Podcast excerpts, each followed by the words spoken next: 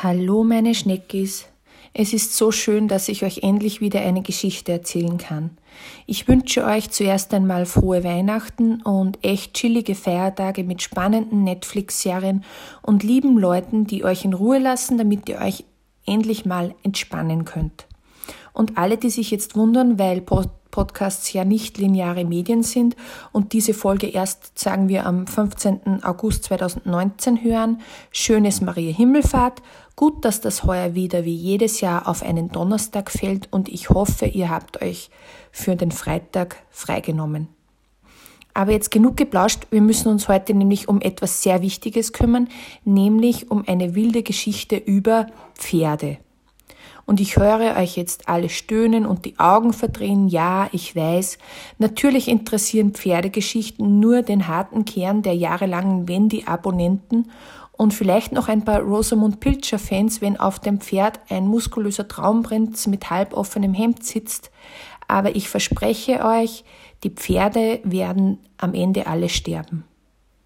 Es gab also da einen Pferdebesitzer namens Glaukos. Seine Pferde waren besonders wilde, feurige und starke Hengste, dass sogar die Götter gesagt haben, puh, ja, der Glaukos, der hat ganz schön wilde, feurige und starke Hengste. Respekt. Der Geschäftspartner von Glaukos hieß Belarus. Er war der Pferdezüchter und natürlich konnte dieser, konnte dieser fließend Pferdisch sprechen, wie es alle Pferdezüchter jemals in jeder Pferdegeschichte nun einmal konnten. Der Sohn von Glaukos hieß Hyponos und der sollte später einmal den ganzen Pferdeladen da übernehmen. Das Geschäft vom Papa ordentlich in seinem Sinne weiterführen.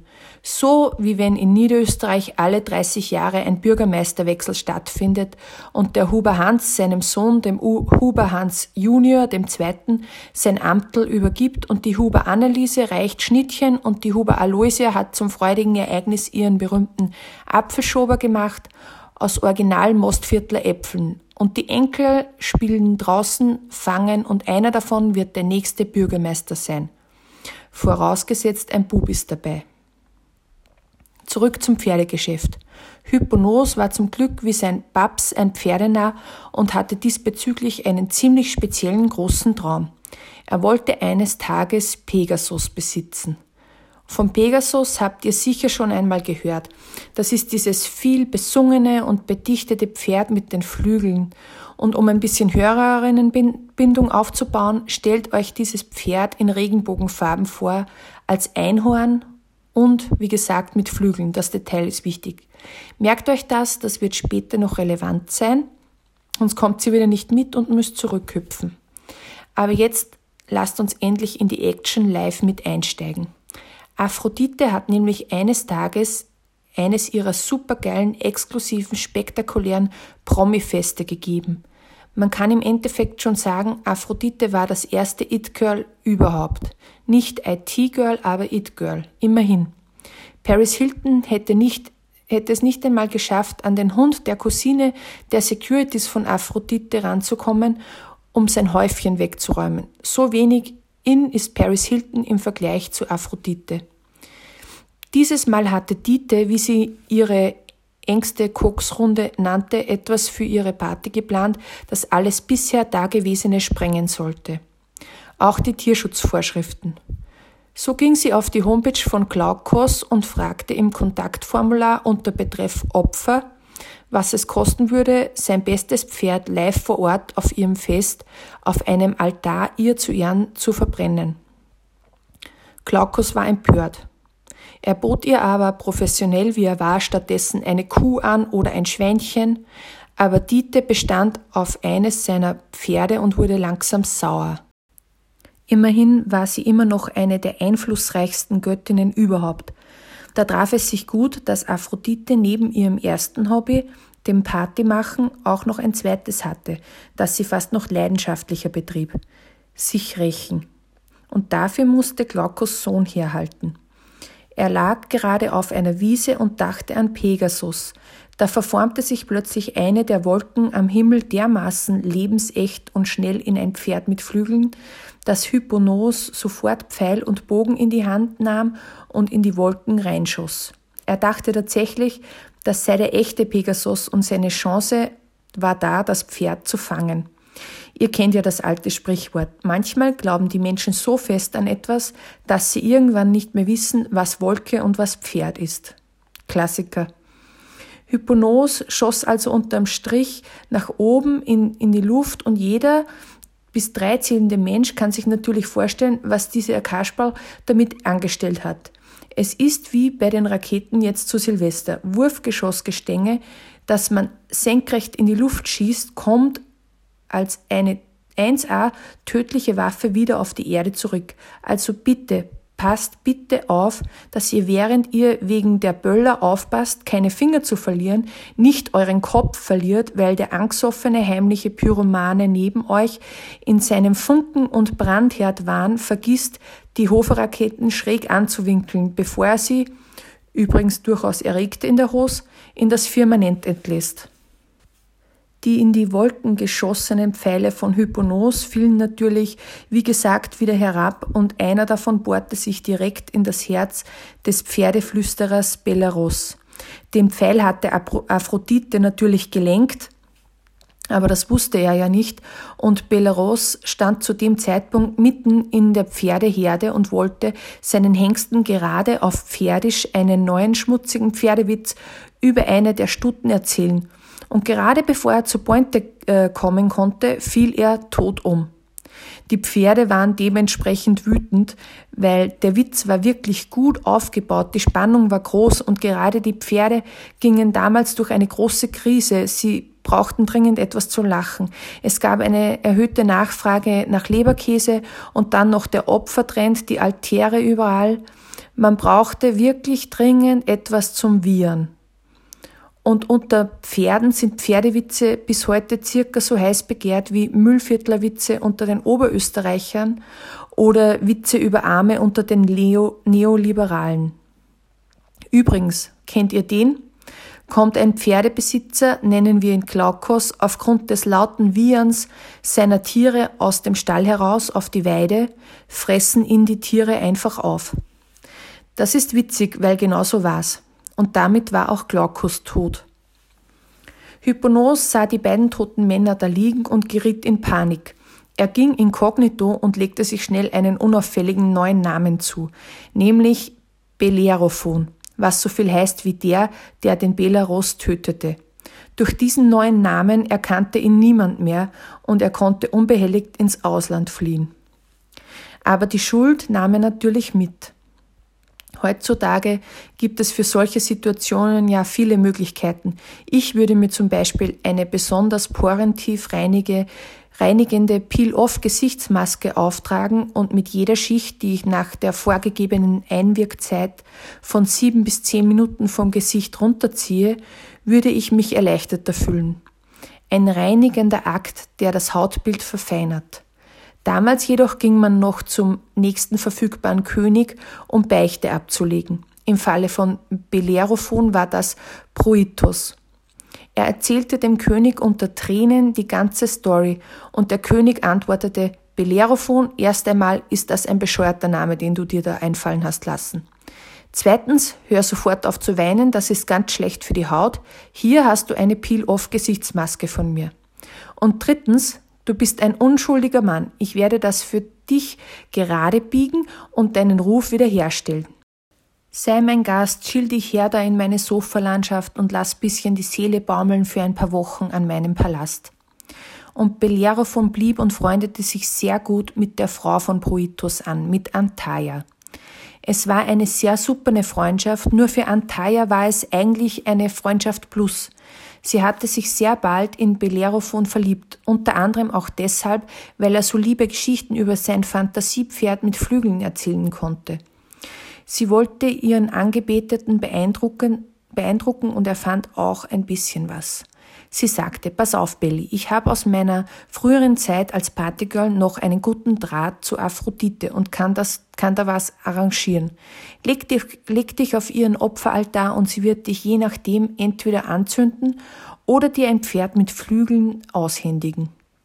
Und Bellerophon erschien dieser Vorschlag sehr logisch und einleuchtend und machte sich sofort auf den Weg, um sich auf diesen Altar zu legen, wo normalerweise Tiere verbrannt werden, und wartete geduldig auf Aphrodite.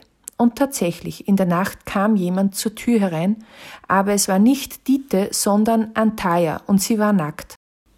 Sie wollte mit Bellerophon schlafen, damit er sich auch so sehr in sie verliebt, wie sie sich in ihn. Aber Bellerophon wehrte sich mit aller Kraft, denn er hatte nicht umsonst die Serie How I Met Your Mother insgesamt fünfmal gesehen. Danke an den ORF an dieser Stelle. Der Bro-Code ließ ihn widerstehen und er wies das nackte Angebot von Antaya zurück.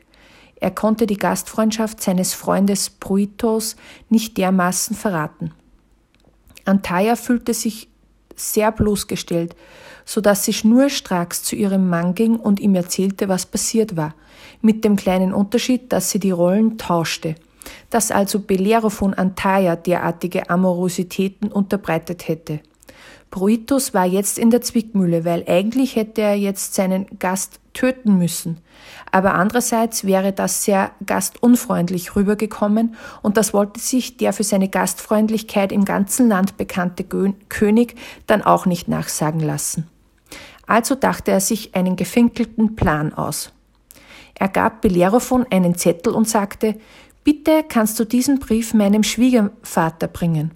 Und Bellerophon antwortete, ja claro, mir ist eh gerade Fahrt und ging zu diesem Schwiegervater von Bruitus, der wiederum gerade auf die Jagd gehen wollte und er nahm dem ihm gleich sympathischen Kerl mit Pferdeinteresse namens Bellerophon gleich mit, ohne den depperten Brief von seinem ohnehin nervigen Schwiegersohn zu lesen.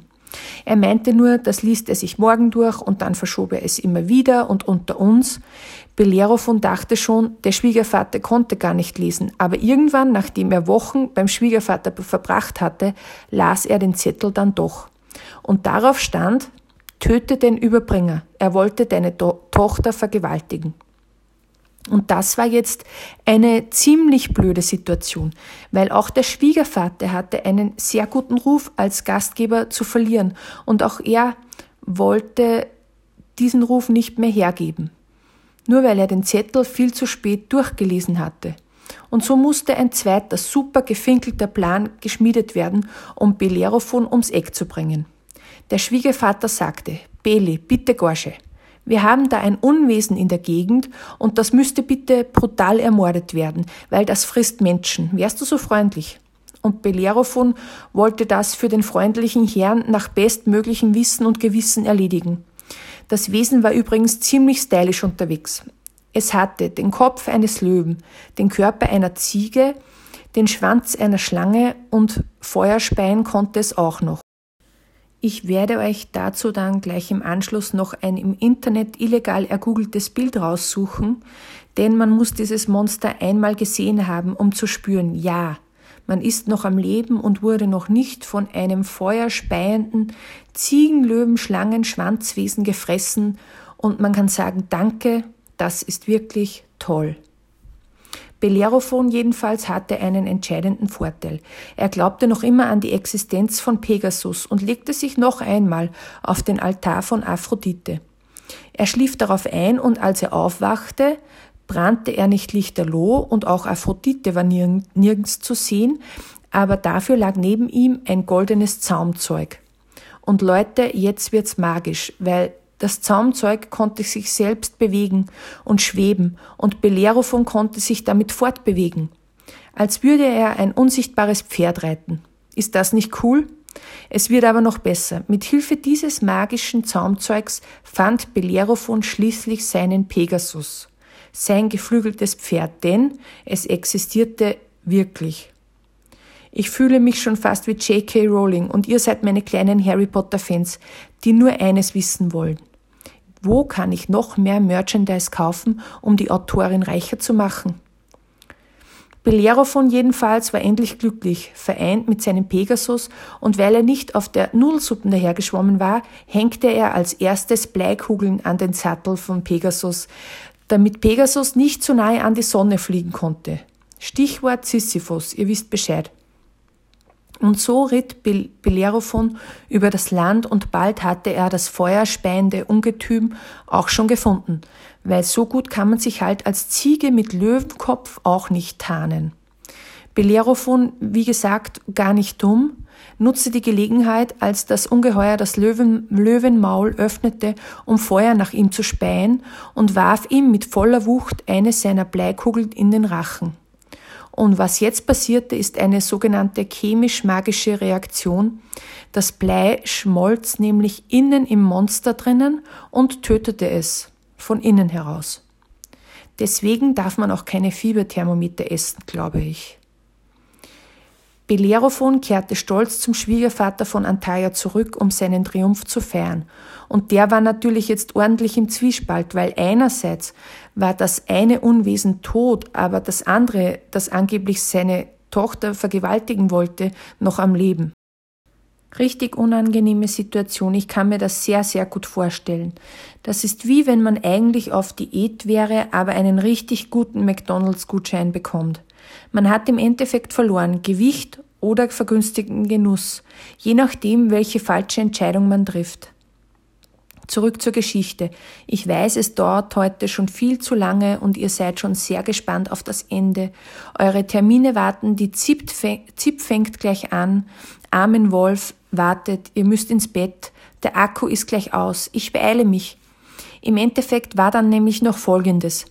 Der Schwiegervater bot Bellerophon seine andere Tochter an, die sympathischere, wenn er nochmal gegen ein ganzes Heer an Soldaten antreten und gewinnen würde. Und das war jetzt die komplette Umkehr in eine Win-Win-Situation für den Schwiegervater. Entweder er bekam seine Tochter verheiratet oder Bellerophon würde gemäß Zettel umgebracht. Das wäre jetzt zum Beispiel dasselbe, wie wenn du Gewicht verlieren willst und du findest einen McDonalds-Gutschein, der schon abgelaufen ist. Da denke ich mir dann auch, yes, Lotto Sechser. Bellerophon ritt also wieder mit seinem Pegasus durch die Lüfte und wirbelte dadurch das Heer dermaßen durcheinander, dass die Soldaten komplett schwindelig wurden und sich einfach nur mehr wahllos gegenseitig umbrachten. Damit hatte der Schwiegervater dann doch nicht gerechnet und bekam einen kleinen Nervenzusammenbruch. Dieser Bellerophon war einfach nicht umzubringen. Das hat es dann doch noch in keiner mythischen Mythe gegeben. Es musste endlich jemand sterben. Und so schießt er in seiner Porosität komplett auf seine Gastfreundschaft und sperrte kurzerhand die Stadt zu. Er wollte Bellerophon nicht mehr reinlassen und auch nicht seine Tochter mit ihm verheiraten. Und Bellerophon, wie er da vor der Stadt stand, hatte einfach nur mehr richtig fette Fragezeichen über den Kopf. Er stand komplett ratlos vor den Pforten der Stadt.